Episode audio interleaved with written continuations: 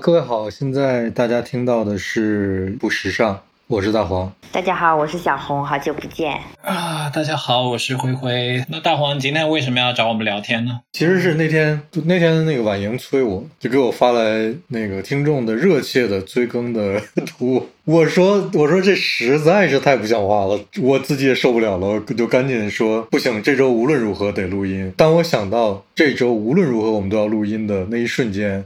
我想到的一个录音的题目就是我们现在要录的这个，就是上班的时候穿什么。在群里面说完之后，灰灰就说：“嗯，已经不上班了。”对，很久没上班了，就是好怀旧的话题，想听听你们怎么说。不不不，你既然你就不上班了，那就你先说。你是要我说我不上班穿什么吗？还是我以前上班穿？就上班和不上班都随便说说吧。你上班的时候是，当时你上班的时候是有注意过说有些是我上班要穿的衣服，有些我上班不能穿吗？这倒没有特别，因为我我上班也没有什么制服或者特别要穿什么衣服，但是上班会穿的比较仔细一点吧。就比如说，我之前我会每周一在门口放七双鞋，然后我就每天穿一双，穿完了就把那双放在鞋柜里面，然后一周正好轮下来穿完，然后每天我 会要求自己换不同的衣服，虽然也不一定穿的怎么样，但是但是这是一个对自己的要求，就不上班就就完全没有啦，就是。哈哈哈哈就现在，我达到了很高的境界。我跟你们说，叫无差别，就是就是优衣库和什么 Visvim 都都是一样的，就他们都是居家服，一视同仁。对，我觉得刚才你说你一每星期一要在门口摆七双鞋，我觉得这已经非常精彩了。对，我刚也想问这个问题，就是我理解大家可能上班每天要穿不一样的衣服，但是为什么要每天都换鞋呢？哎，这好像换鞋，就你每天踏出去的时候，你是用一个不一样的鞋走出家门，好像预示着这一天。我觉得鞋的象征性意义好像比衣服、裤子更更大一点。对我来说，我就我觉得用这双鞋走出去，脚踏实地的走出去，然后今天。是不一样，我是有个心理暗示。哎，那我问你啊，你这七双鞋是品类非常的不同吗？还是哦，没有啊，都 都差不多，都都都是运动鞋。其实差别不大，可能我同事觉得我每天没换鞋，觉得只是都是都是运动鞋是吧？对，都是运动鞋，对，就是就差别不是也也有点差别了，颜色。稍微有一点不同，有的深蓝色，有的浅蓝色，有的藏蓝色，大概是这样。你那你接受说我这七双鞋是完全一样的七双鞋？哎，你说的这个也不错，我觉得这个对自己来说有一种暗爽，就别人看你每天穿的是一样的，但是你自己觉得每每双鞋的鞋底你都贴着不同的。颜值都是不一样。呃，你知道这有有一个有一部电影叫是叫《Monday》星期一，就是他他讲是在未来一个人口膨胀的社会下，有一个母亲生了七胞胎。她生了七胞胎之后，那个我我我我记得好像好像真不是父亲，还是。那个医生就把他们七个小女孩藏起来了，然后这七个人就用一个身份出门，造成的结果就是，如果有一个小女孩，比如说电影里情节啊啊，电影里的情节就是小女孩的手受伤了，有一个小女孩，结果就没有办法，只能把剩下的六个小女孩的同一个位置都弄伤。然后我在想，如果你真的每天都穿同一双鞋，不是同一双鞋，同样的鞋出门，但是七双不同的鞋，可能真的会有人发现你每天穿的鞋不是同一双。哎，那我会对他刮目相看，刮目相看。或者或者你是那样的，就是我今天把这个鞋的这个地方弄脏了，回家之后我就把剩下六双的同。哎，那我也很失望，我就每天别人没发现我穿的是不同的鞋，我都故意弄脏了，我就想让他发现，但他没发现。他觉得你每天怎么都穿一样的？我说我都弄脏了，你看不出来这双左脚比较脏，那双右脚比较脏。所以你是不会让这七双鞋脏的地方就都一样，破损的地方都一样的是吗？如果我真的穿一双，大哥我不会刻意这样做了，我不希望让自己失望，别人没发现。如果我特别希望别人发现我穿的是不一样，或者希望某个人发现我穿的是不一样，不过我觉得这挺有意思的。我听说过这样的人，就只有一。一种衣服，别人看他，罗永浩好像都是这样。他说：“他说你看他都不换衣服，他其实同样的衬衫买了一打，就每天其实不是其实是换衣服的。不是什么乔布斯什么都是这样。扎克伯格好像是也是这样，对我听说是吧？嗯。不知道是心理状态的原因，还是说我维持一个固定的对外的形象，就是或者他们觉得不想为这个事情花心思吧。他觉得这个衣服挺好的，他就每天穿这样的衣服。但是你是不会说，会不会你是不会说我衣服和裤子也准备出来七份儿啊，没有，摆在那儿？有点有点麻烦啊，我好像没那么多衣服裤子吧，有不太够。鞋就是你很容易把它摆在那里嘛，然后也挺有意思的，你就一天一天，你看这鞋越来越少，终于就到周末了，然后下礼拜又摆满了。嗯，这是一种仪式感。但是你会清洁吗？穿完了之后？呃，这挺少的，不固定，就有时夏天可能出汗就放在洗衣机里洗一洗，不会每天清洁。这个事情很有意思，这个事情让我对灰灰产生了新的认知。哈，哎，这是我我我突然想到一个题外话，就是这是我自己的问题嘛。比如我如果我如果穿了新衣服，或者我觉得比较好看的衣服，比较时髦一点的衣服，我好像一定得穿一双破一点、脏一点的鞋，否则我就特别不自在。好像要有个这种东西来平衡一下。这是这是我有什么问题吗？我跟你说，我是这样，我是这样，就是我我有点受不了穿特别新的鞋出门，所以我新买几双鞋回买回来之后，我会把它和平时穿的已经穿了挺脏的鞋摆在一起，就让它们蹭一蹭，互相摩擦一下，把这个鞋上的脏脏的那些灰 传递过去一点。等有一天我觉得啊，这双鞋是你的了。我觉得就可以穿出门了，我才会穿出门。哎，那你这个过程很刻意耶。嗯，我也很刻意。你你怎么？我会，我会在家穿几天。我会把新鞋在家先穿几天，穿到哪天我觉得可以穿出门了，我就穿出门。哎，好奇怪，就是我们都觉得新鞋不能穿出门，是吗？你们这个比较适合我，我每天在家，你们下次可以让我帮你们穿几天，然后你们我在家时间比较多，时速度比较快，你们穿一个月在家也不脏，也觉得不行。但是这样啊，就是我我是我因我因为我最常穿出门的几双鞋，我一我我有一个鞋架子嘛，有鞋架子上我会从上到下放满鞋，但是最常穿出门的几双鞋我会放在门口，大概三四双的样子。然后有新鞋我就会把它们都扔在扔在那个地方，让它们互相去摩擦。但是会不会觉得这样很刻意是吗？啊，我觉得你要是你自己把它擦上去脏的东西，我觉得有点刻意。这样啊，没有没有，我我没有，你只是让放在一起自己。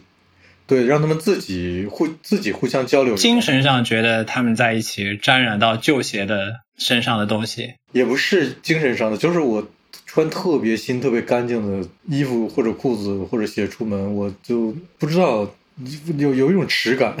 哎，对我我也有点是，我觉得是不是那种就是就不想让别人知道，你看我新买的衣服，就是会觉得 会觉得新买的衣服很扎眼之类的，就这种。我觉得还有点就是新的鞋子或者新的衣服，你刚穿的时候你，你就你觉得它不属于你，它还是刚从新商店里拿回来的那种样子，它还不属于你，它没有你自己的痕迹，或者是你还不熟悉这个鞋或者这件衣服到底要怎么去搭衣服才好看，你就就会觉得不舒服。我有也有这个，也有这个，就是就是穿上之后自己也会觉得，哎，怎么哪哪这么奇怪？就如果它上面有一点脏的痕迹了，就稍微灰了一点，你那个眼睛自动就开启了一些模糊。模糊之后就觉得嗯还行，那就能出门了。哎，会不会有一种有一种对比，觉得觉得这东西太新了，然后自己没有那么新，没有那么跟它搭，它脏一点，就像自己 的内心一样，所以就心安理得的穿出去。哎，我想到，我突然想到以前看那种，我不知道现在那种时尚杂志是不是这样，就有些模特的那些衣服，你就觉得它挺好看，但它给你不舒服的感觉就特别新，就感觉好像刚从塑料袋里拿出来，都闻得到那种味道。反正他穿起来，你就会觉得各种不舒服，就觉得那东西不是他的，只是他临时拿出来穿一下又放回去。你这么说的话，但是我我起码我是知道有那样一些人是，他们就一定要穿的，就要穿成这样出门。嗯，他们内心比较干净，一定要穿。对，一定要穿的特，就说明我们就不太不爱干净，是吧？我们的内心不太干净，还是自己不配。但其实呢，这个事儿其实跟今天本身我们要聊的话题也是相关的，就是上班穿什么嘛。因为有的工作场合其实是，呃，可以穿我们这些破破烂烂的衣服的，但有的工作场合其实是不行的。你上班是不是完全不会在乎自己穿的是什么？对我上班就是破破烂烂的，因为因为你们公司就需要你破破烂烂的上班，对，但是穿的，穿的越穿的越怪越好，是吧？对，但是我的破破烂烂可能会在破破烂烂里边加一点什么不那么破破烂烂的东西。有心机的东西。对，因为因为这样嘛，就是你你穿一个做旧的衣服，但如果说你你你全身都穿的是做旧的衣服，别人就觉得是你是不是就这么脏呀？对对对，就是你要有一点小暗示，告诉他说你是刻意穿的设计这样呀的衣服。哎呀哎呀，嗯，我虽然在这哎呀，但是我其实我也是这样。而且那人要看出来，要夸奖了对的地方。呃，所以所以小红还是不能说自己是在哪儿上班的嘛。对，反正小红上班那个地方是她穿的越奇怪越好，听起来也很怪。对，但是可能也跟我本身，呃，工作性质，就倒不是跟公司吧，我觉得是跟我自己的岗位有点关系。但我们公司也不是所有人都穿的奇奇怪怪上班的。我这是不是恰恰相反？你们公司绝大多数的人都是穿的挺上班穿的挺正经的。哎，那倒没有，我们公司其他人上班穿的都特别的普通，就也没有很正经。就普通和正经，嗯，不一样，不一样。它不是同一个概念，是吗？对，普通的意思是，比如说你今天只穿一件 T 恤、牛仔裤、运动鞋，我觉得这是普通。嗯正经的意思是，可能我今天觉得，呃，穿 T 恤、牛仔裤太休闲了，我可能会穿一件稍微，呃，即使我穿 T 恤，可能我会穿西裤，或者我穿牛仔裤，可能我会配衬衫。哎，普通好难啊，是不是？就是你你说你那个你还有做旧的，然后还有一些小心思，普通就是没有任何心思让别人看出来，好难。嗯，对，你俩说的这个事儿非常有意思，就是普通这件事真的挺难的。就是你让我现在说挑什么东西穿出去能让我看起来是普通的，就就也不是说我看起来不普通，就是 就是看起来是我眼中那种普通的状态，也是挺难的。你们两个能想到吗？呃，或者我我我这么说一下，你看对不对啊？就是我现在有点，就是我可能没办法接受自己特别普通的出门，就即使我但是你能挑出来吗？什么叫能挑出来？你能在你的衣服里面挑出搭配出一套说你今天穿的是普通的吗？应该能，但是有点儿你不太好意思这样出门，就总觉得好像因为你你的工作性质，平时你每天都在精心打扮，当然这个精心打扮不是那种就是呃非常精致的，但是就是有点小心思的，你就会觉得今天如果我穿的非常普通的出门，好像就就是对别人的不尊重一样。那为什么你昨天为了他精心打扮了，今天你就不能为我精心打扮？你这个，好辛苦啊！对啊，好辛苦。呃，但是灰灰原来在工作的时候，是不是我们我们的工作都不是需要那种穿的特别正经去上班的？好像是，灰灰也不是，是吧？。对，也就什么都可以。其实其实我的工作倒是，你某些时候需要很正经，是吗？呃，怎么说呢？就是呃，我刚开始到建筑事务所的时候，我还是想了一下，就是我特意，比如说买了几双看起来很正经的皮鞋啊，然后我还说。嗯，因为当时我入职是秋天，那时候我还穿着，比如白衬衫啊，呃，穿着皮鞋、条纹的裤子啊这种去上班。但是几天以后我就放弃了，我就开始，我就开始每天穿一点稍微穿一点奇怪的，然后从颜色也好，衣服面料质感各种都奇怪的都。再时间再长，一年两年，我现在基本上就我想穿什么上班我就穿什么上班，就是就是什么破破洞牛仔裤七分的，就是我有一条裤子是和小红一模一样的，是她当时。让我帮他买，结果我觉得挺好的，我也买自己也买了一条。但是问题就是神秘的点就是我俩，我我们那条裤子尺码是一样的，是吧？你你说的有点太多了，但但咱俩穿在身上效果完全不一样。对，咱俩穿的身上效果完全不一样，但是那条裤子实际上我们两个的尺码是一样的，哦就是我们两我们两个穿这条裤子腰的位置不一样，哦哦，就裤腰的那个位置是不一样的。嗯，听到这里，听众开始疯狂想象小红跟大黄到底是什么样的身材。呃，但是我穿那条裤子是是那个基本上是稍微再卷一点裤脚，就是就是七分裤了。你穿那条是当长裤穿的是吗？对，长裤。好，就是是这样，就是原则上讲，也不能说原则上，就是我们我们公司的同事呃十几个人吧，如果我们有一些集体活动，比如说每年有那种。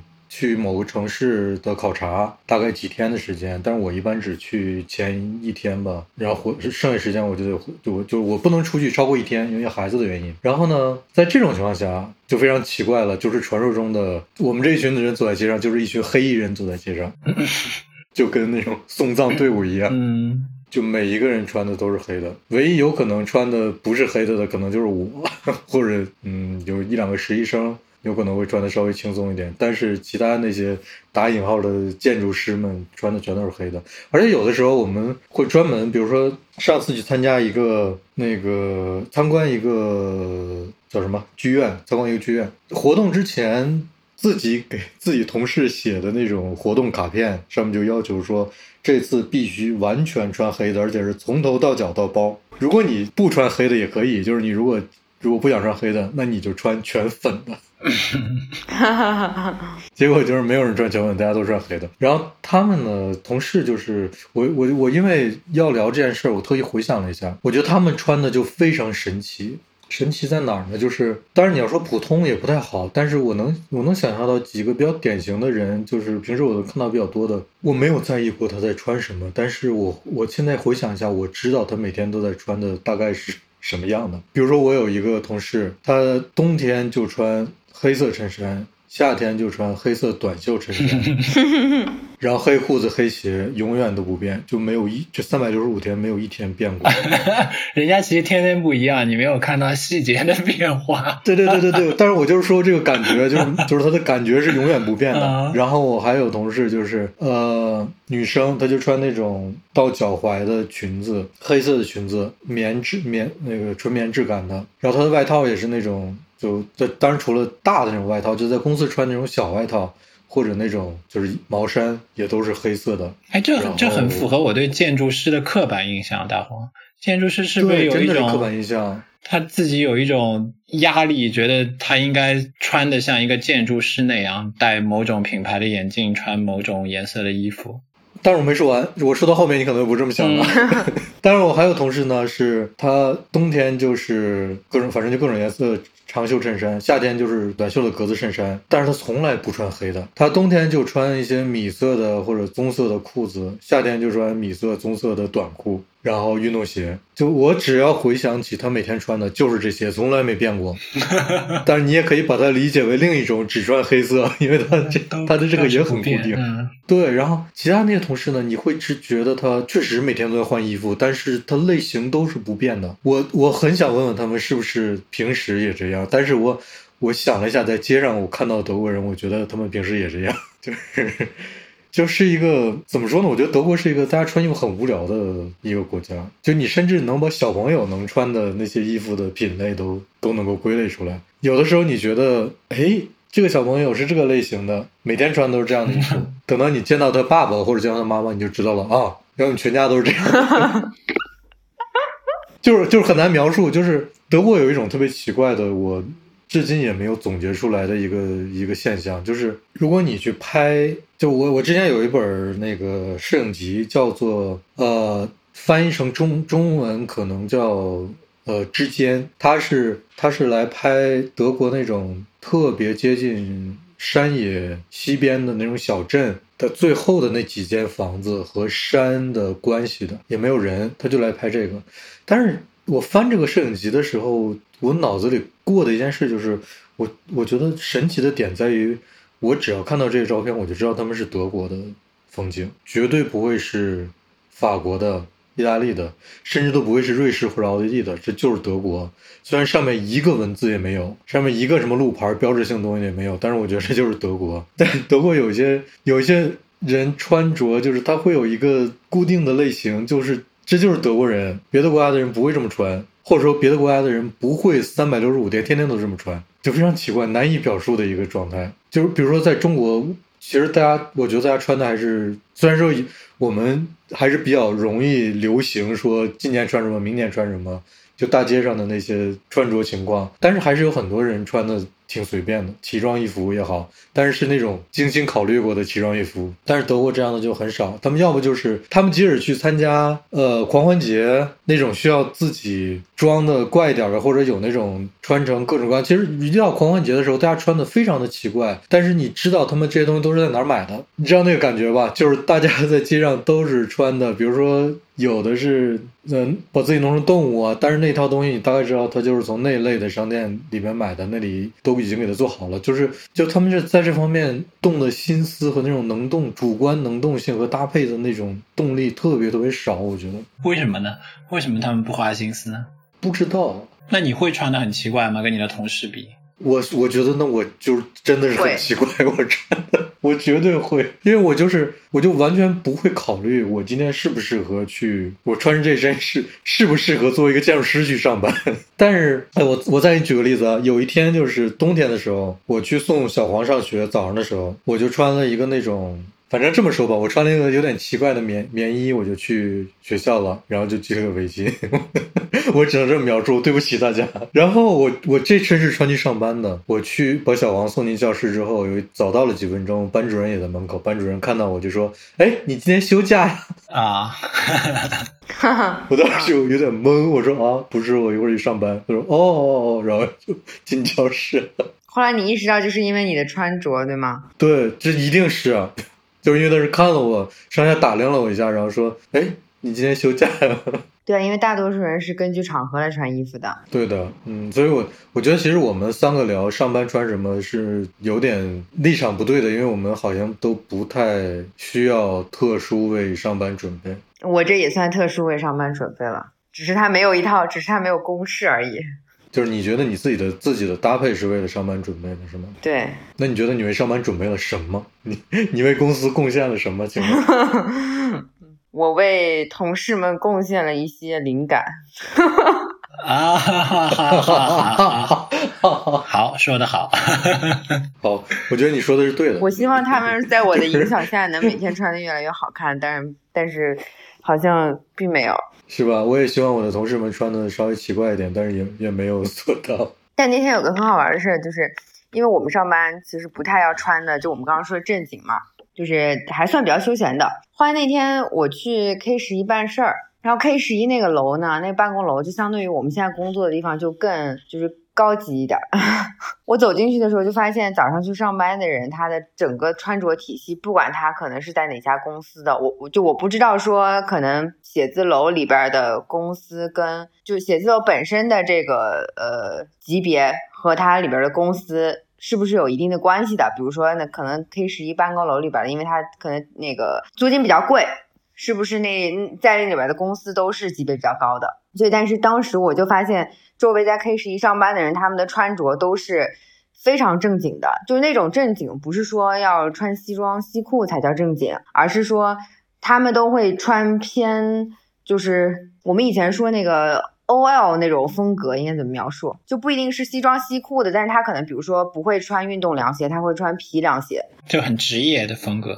对对，就可能比较职业的这种风格，但是在我们那个楼里就比较少。你觉得是跟公司公司的？刚才你说是跟公司的那种规格有关，是吧？我觉得跟你去工作的那个办公楼的环境有关系。就是你这会相互影响。对，当然这和和那个职业的不同也肯定有关系了。比如我我家对面就是一家一家那个银行的各好几个银行的楼子在一起。我如果早上去挤地，就是也不是挤地铁，就是去地铁。坐地铁的话会路过那个地方，我迎面走过来的就是来银行上班的人，然后我也是要去城市的一个其他地方上班的。每天我觉得我们就是面面相觑，就觉会觉得对方非常奇怪，就是经常会有那种小哥上下打量我一眼，从我旁边走过，但是我觉得内心的 OS 就是穿这个也能穿这个去上班。嗯，就我经常会有这种感觉，就然后我的感觉就是你们上班穿这些可真辛苦。他们很辛苦啊，我觉得这，很辛苦。而且他们穿的那种正装，跟你卖保险，然后那个房屋中介那种西装还是不一样的。对啊，是。对，它里边有很多小心思的。对，看起来贵一点。对，而且呢，你还不能就他还有个心理是，比如说你不能让上级觉得你是一个特别浮夸的人，你不希望别人是觉得你每天只会穿衣服，所以你想要有点小心思，你只能做那种非常低调的小心思。嗯，比如说呢？嗯，就比如说你可能你的西装剪裁跟别人不一样，但你不会穿那种格纹西装。嗯，我觉得这个对对于他们来讲也是一种乐趣，就想想也挺有意思的。我怎么能在这种各方面都限制的很严格的条件下，还能让我显得与众不同？是，就跟学生穿校服，就只能换不同的运动鞋来显示自己跟别人不一样。或者把把那个拉链和扣子停在不同的位置。对对。哎，那小红，你上班会比平时穿的更用心一点吗？你说那些心思，你平时会有那么多心思吗？周末穿出去的时候？嗯，其实呢，我觉得上班不上班对我自己穿着。没什么太大的差别，因为我平时可能也要去见朋友啊什么的，我也会觉得，就我刚刚有讲嘛，说我觉得对对方要有所尊重，所以我会稍微打扮一下。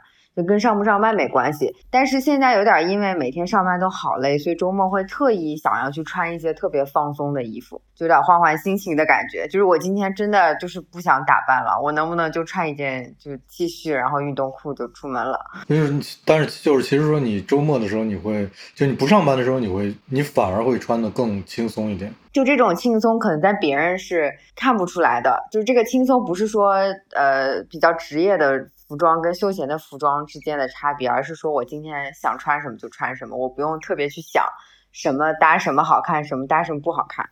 嗯，所以所以小红上班的对自己的服装的要求是要穿的好看，然后目的是教育别人。不是，我们刚刚说了两点嘛，第一点是不叫教育别人，是呃。影 影响别人，对影响别人。对，第二件事情就是，我觉得也是对你别人的一种尊重嘛。就就我我有的时候我会我会穿一些明显不适合去事务所上班的衣服，就是我有那种你们这些人的底线到底在哪里 那种，就是我会去试探他们。就我穿的穿成这样去上班，也没有人会过来跟我提一句说。哎，你今天穿的真奇怪，但是没有，就是我无论穿成什么样，也不会有人来问我这种问题。但是后来我觉得，嗯，可能是出于礼貌，大家大家觉得，嗯，这个，嗯，中国人就是挺怪的，不用去管他，大概这种感觉。但是有，呃，我我我我记得有那么一两次，就是我我刚才说，就只穿黑色裙子和黑色罩衫的那个那个那个姑娘，有的时候会说。哎，你今天怎么穿了一个这个颜色就来了？嗯，他会说吗？会，他会说，他会说。因为我们，我就是我，我们那个屋子，就我们公司分为两两个两个组吧，不对，两个组，两个阶级。我我不知道这些怎么说，就是成年人和小孩儿。嗯，呃，在建筑在建筑师领域，可能五十岁以下都是小孩儿，所以所以我们都属于小孩儿。成年人就是五十岁以上的，就那些，嗯，好吧，就是就是小孩儿说话就比较随便。所以大家就还是会说。那他说的时候是羡慕呢，还是惊讶呢？还是我觉得就是就是质疑呢？是什么样的态度？那你有没有你有没有试过穿的跟他们一样，就一身黑？他们会突然也会问你吗？今天为什么穿的跟我们一样，那么不正常？会，然后，然后，然后就会说，哎，今天你都是你穿一身黑，真的，真的，真的会问。但是我觉得是这样，就是你要说质疑呢，也有一点是站在他自己的那个标准的角度，就他自己对。自己这个职业有自己的一个设想，就是站在他的角度，他会质疑你：哎，你今天怎么穿了个橘红色就来了之类的。举例子啊，就是这这这种感觉。但我没有橘红色的衣服，看了一下，应该是土黄色的。嗯哼，所以灰灰现在既然不上班了，那。穿的更放松了吗？出门的时候是啊，就很为我那些衣服可惜。就就上海季节又就春秋天又特别短暂，然后你可以穿的稍微好看一点，日子特别短。如果不上班的话，就有些衣服今年都去年都没有没有怎么穿过，就甚至于一次都没穿过。所以你是不会为了随随便便出一次门就稍微用心的打扮一下，是吧？就是就是我我我想到就是你你上班其实你打扮的时候是为了不是打扮嘛？你穿什么的你是为了一整天，就这个投入你是为了一整天的回报。然后你如果只是出去倒个垃圾、买个菜，那就非常短的时间。然后你回家那个衣服又不舒服，你又要脱掉，又要换成你更舒服的衣服，所以就会觉得很烦。然后就会越来越越来越邋遢，真的，我都觉得我越来越邋遢，真这不是好事。所以现在已经没有一个星期要穿七双鞋这件事了吗？啊，完全没有。我我希望可以恢复，但没有了。我我今天说完之后，我试着，要不我我开始重新来一下试试看。好可惜啊，快恢复吧。我有点我有点难过，就现在真的穿衣服真的特别随便。然后，因为我我之前想可能。那时候有点有点自信的时候，你觉得穿衣服大多数时候是为了自己，而不是为了，就像小红可能还有点有点公德心，为了。给同事提供灵感，我那时候想，我大概就是为了让自己开心吧，我传些什么东西。但现在想想，好像你你当然不是为了取悦别人，但是似乎别人眼睛里那个自己才是才是比较，就你别人反射出来那个自己是你比较在意的那个东西。就你穿的时候，甚至不是人或者是环境，你穿那个衣服在某种环境下，可能那个环境像镜子一样照出了你自己的样子。你会有点得意，会有点开心。但如果这个环境变得特别狭窄、特别单调，你就真的不想为它花什么时间、做什么努力了。所以你为为自己的话，你只会想要穿的舒服。对，但问题就是那些好看的衣服真的。很少有兼具这这两种完美完美兼具这两两种特点的。它也不是不舒服，但是等于说你为了其他的事情可以无视他的没有那么舒服这一点。这就没有那么舒服，他就他是不是不舒服？但没有那么舒没有那么舒服，有比他更舒服的。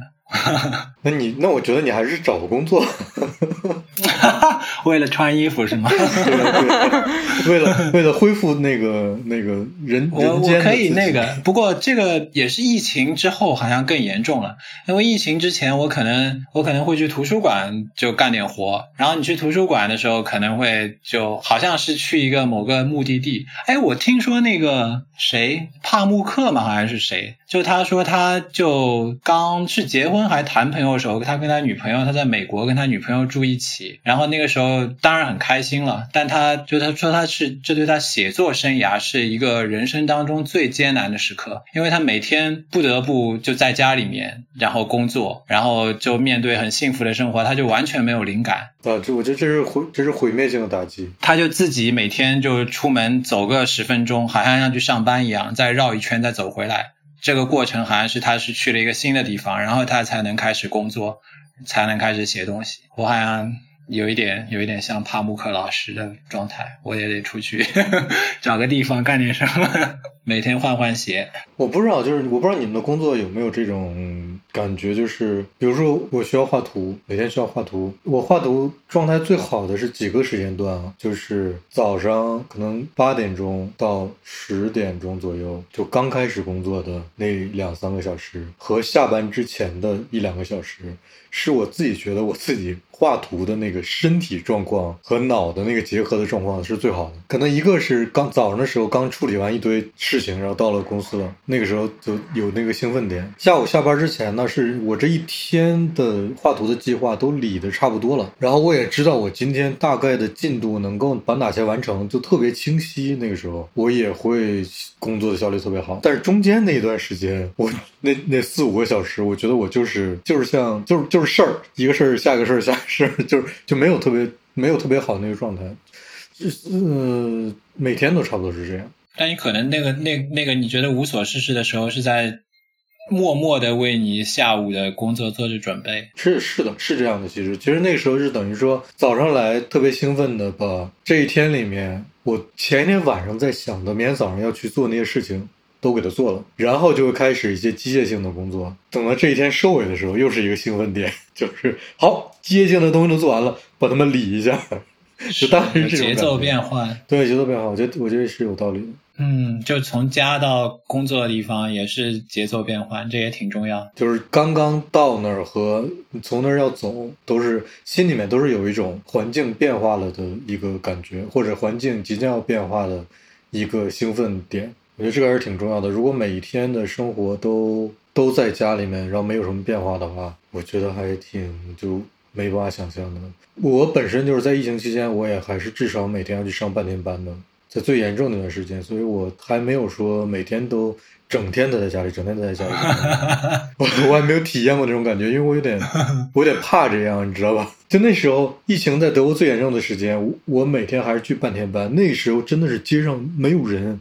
我在整个从那时候我骑自行车，也不坐公共交通了，从家里骑到公司这十分钟，只需要十分钟，基本上能看到的人是两个手能数出来的。就在那种情况下，我也是去公司上半天班的，我有点不敢说整天都待在家里，我觉得这事儿挺可怕的，所以我就有点担心灰灰要不要赶紧找个工作。呃，我可以出去，因为现在疫情已经对，现在可以就很多公共场所所开放了，就可以出去了。之前就那段时间完全不能出去，是挺难受。换鞋也是也是个暗示，那你还打算上班吗？没没怎么打算，实在不行的话再再再想吧，就现在没有想。当时就是你是主动辞职就不干了是吗？出于理由就是干腻了。出于理由就是我不想每天换衣服了，我就想每天穿睡衣。结果现在，结果现在看，现在就人人就是这么贱，对吧？对对对睡衣穿多了，又想每天换衣服。一个生活状态持续久了，无论当初对这个生活状态是多么的期盼，只要时间一久，啊就觉得不行，不能再这样下去了。是，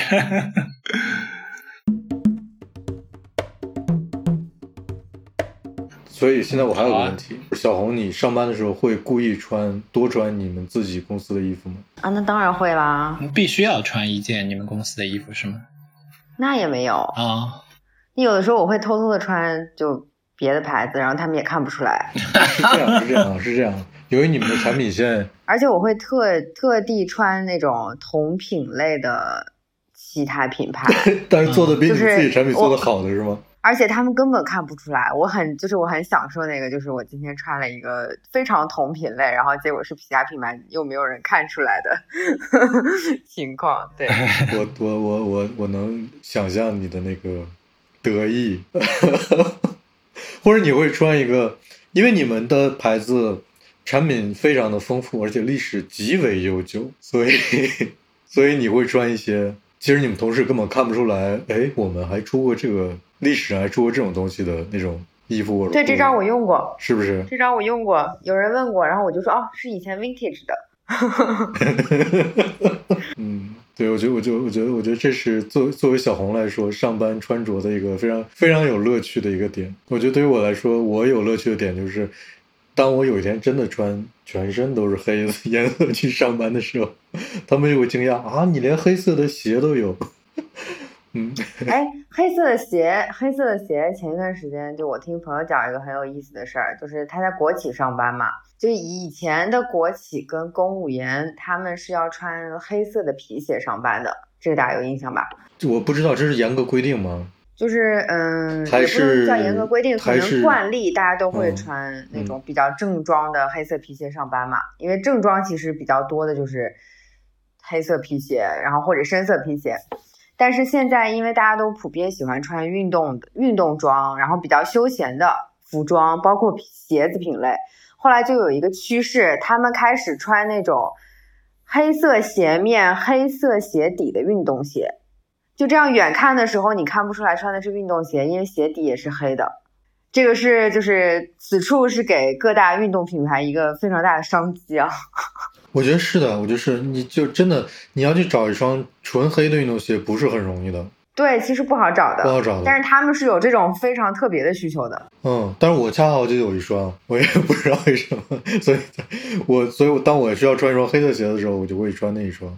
哎，我还见过那种就是鞋面就完全是传统皮鞋的样子，但是鞋底是那种很软的那种跑鞋的那种鞋底，就看起来很奇怪，像个增高鞋一样。哎，我觉得这个也是应对这种就是比较类似的需求的。大概大概是对，就比较舒服嘛。今天今天上午我看到了一张照片，呃，小米公司内部的一个什么会，但是不是也不是也不是那种在办公室里开会啊，就是他们有一个，反正是有一个那个讲台的，嗯也不能说讲台，就是有点像那种讲座性质的，就是有一个也是有个舞台，有背景板，下面有观众，然后就是一帮高层在上面要要做一个宣誓还是什么的，具体什么的我忘了啊，就是反正是这类的一个事情，然后左面站着五个人，右面站着五个人，他们穿的都是，我觉得一定是，呃，也你要这，我现在这么想的话，也不一定是公司规定了，或者在这种场合的规定了，也可能真的就是他们的企业的内部的一个共识，就是白色的运动鞋、水洗的牛仔裤、黑色的腰带、浅蓝色的长袖衬衫。呃，就这些，每一个人穿的都一样。然后我看到这个 图，我就觉得很神奇，就是没有没有褒贬，就是觉得这件事情很神奇。就是我觉得他们一定是，当然我也不能臆测，但是我觉得有应该有有很多人是对这个持一个，就就他们自己哈，就是我觉得他们会对这个持一个，我自己还挺喜欢自己这么穿的，就是大家有一个共同体的感觉。你明白我的那个那个描述方向吧？就但是我觉得这件事情就真的很神奇。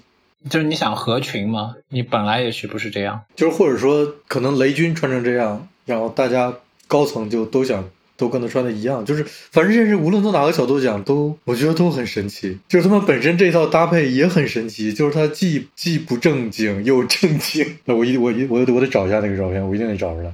我发到我发到我们的群里面，你们看到了吗？哈哈哈哈点开看一下，请点开看一下，然后告诉我你们的感受。就是你们觉得这是一种什么情况？是说上台之前，大家在之前就说好了，说明天我们穿这些上台，还是说你觉得他们搁在公司里面就这么穿？我觉得应该是为了上台特地穿的，不然也太可怕了，是吧？对，就是如此的不同又如此一致。他又不是说那种，比如说你把全世界的投行的员工拉到一起，他们穿都一样，但是他们穿的那个叫做非常典型的一种穿法，对吧？但是我刚才描述的那个，就是这小米的这个情况，就它完全不是一种典型的方式，它似乎是自创的一个。所以如果公司都是这样去上班，穿着上班的话，那真是灰灰怎么看这个事情？哎，我想就我也有这种衣服哎，我也这么穿过，就是我不知道我穿这样就站在上面跟他们看起来是不是一样的？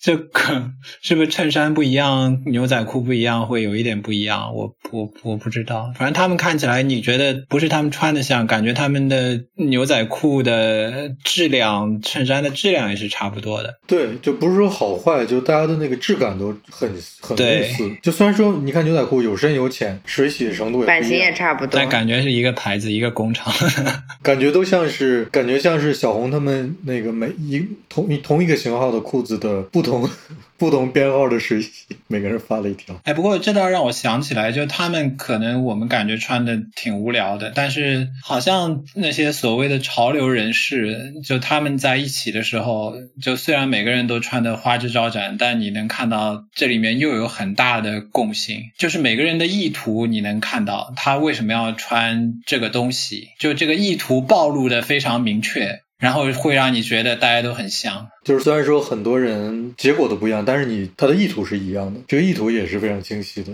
嗯，对的。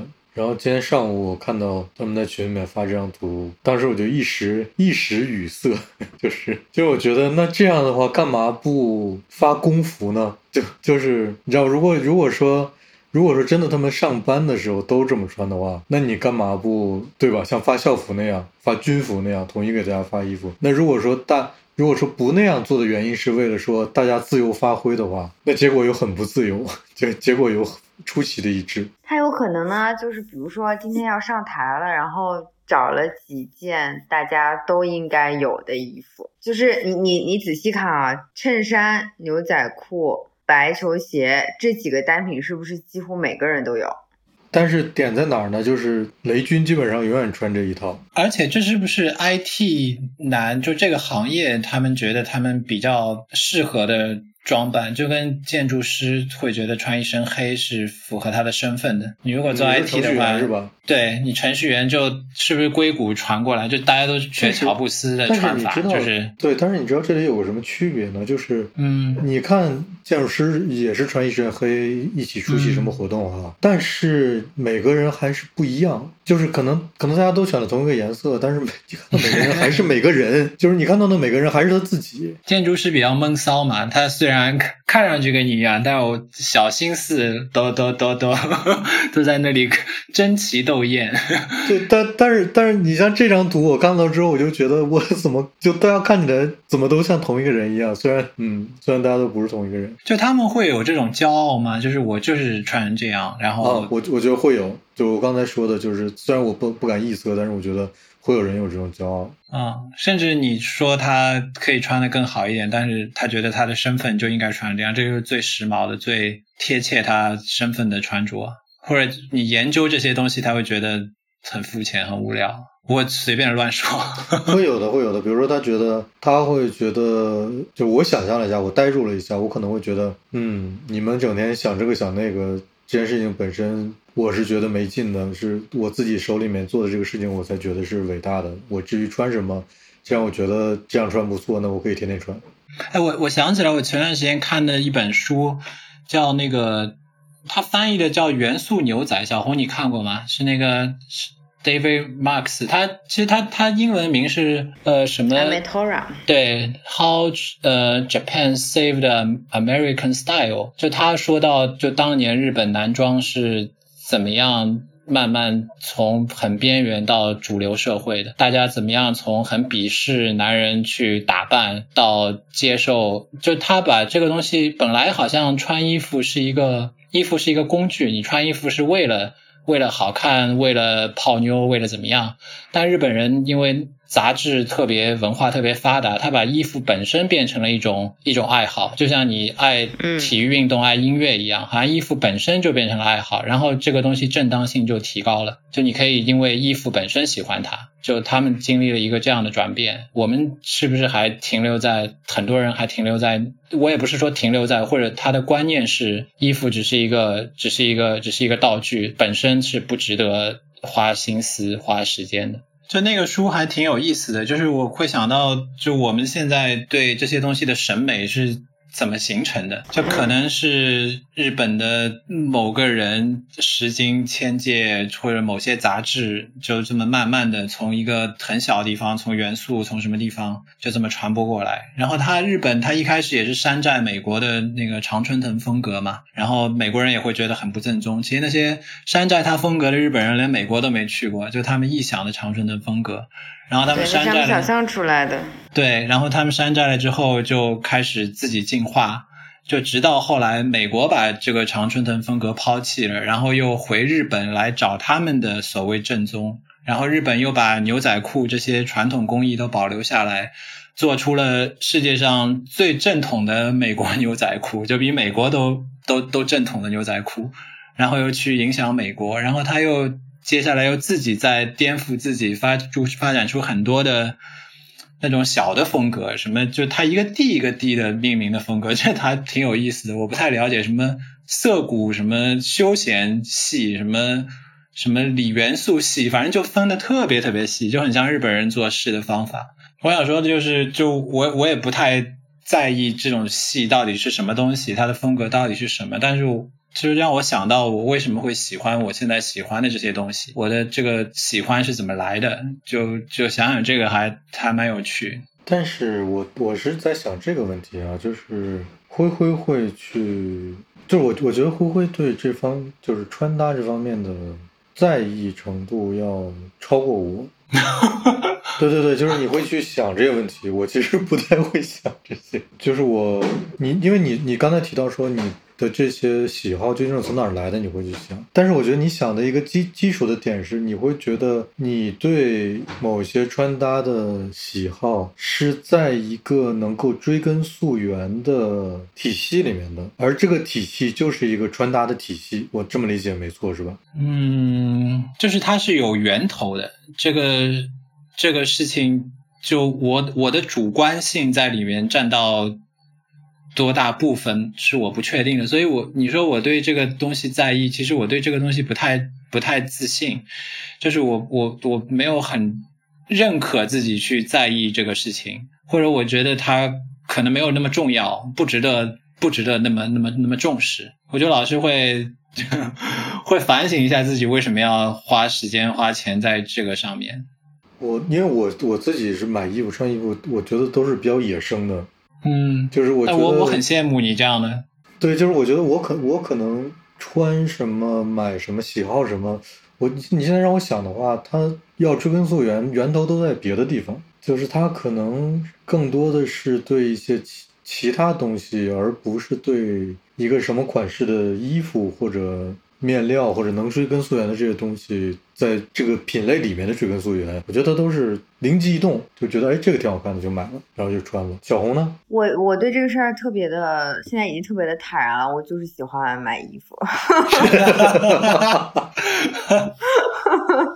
只是我现在买衣服的时候，试图就因为有一个很严肃的问题，就是你的空间只有这么多，所以我现在买衣服的时候，会可能再多考虑一下说，如果我特别想买这个这个品类的衣服，我会想要一次买到位。而不是说因为今天这个品类里面最好的那一件，或者我最想要的那一件，它太贵了，怎么样？然后我就一直去买一个就是替代品。如果我买了替代品一，就会买替代品二，还会买替代品三。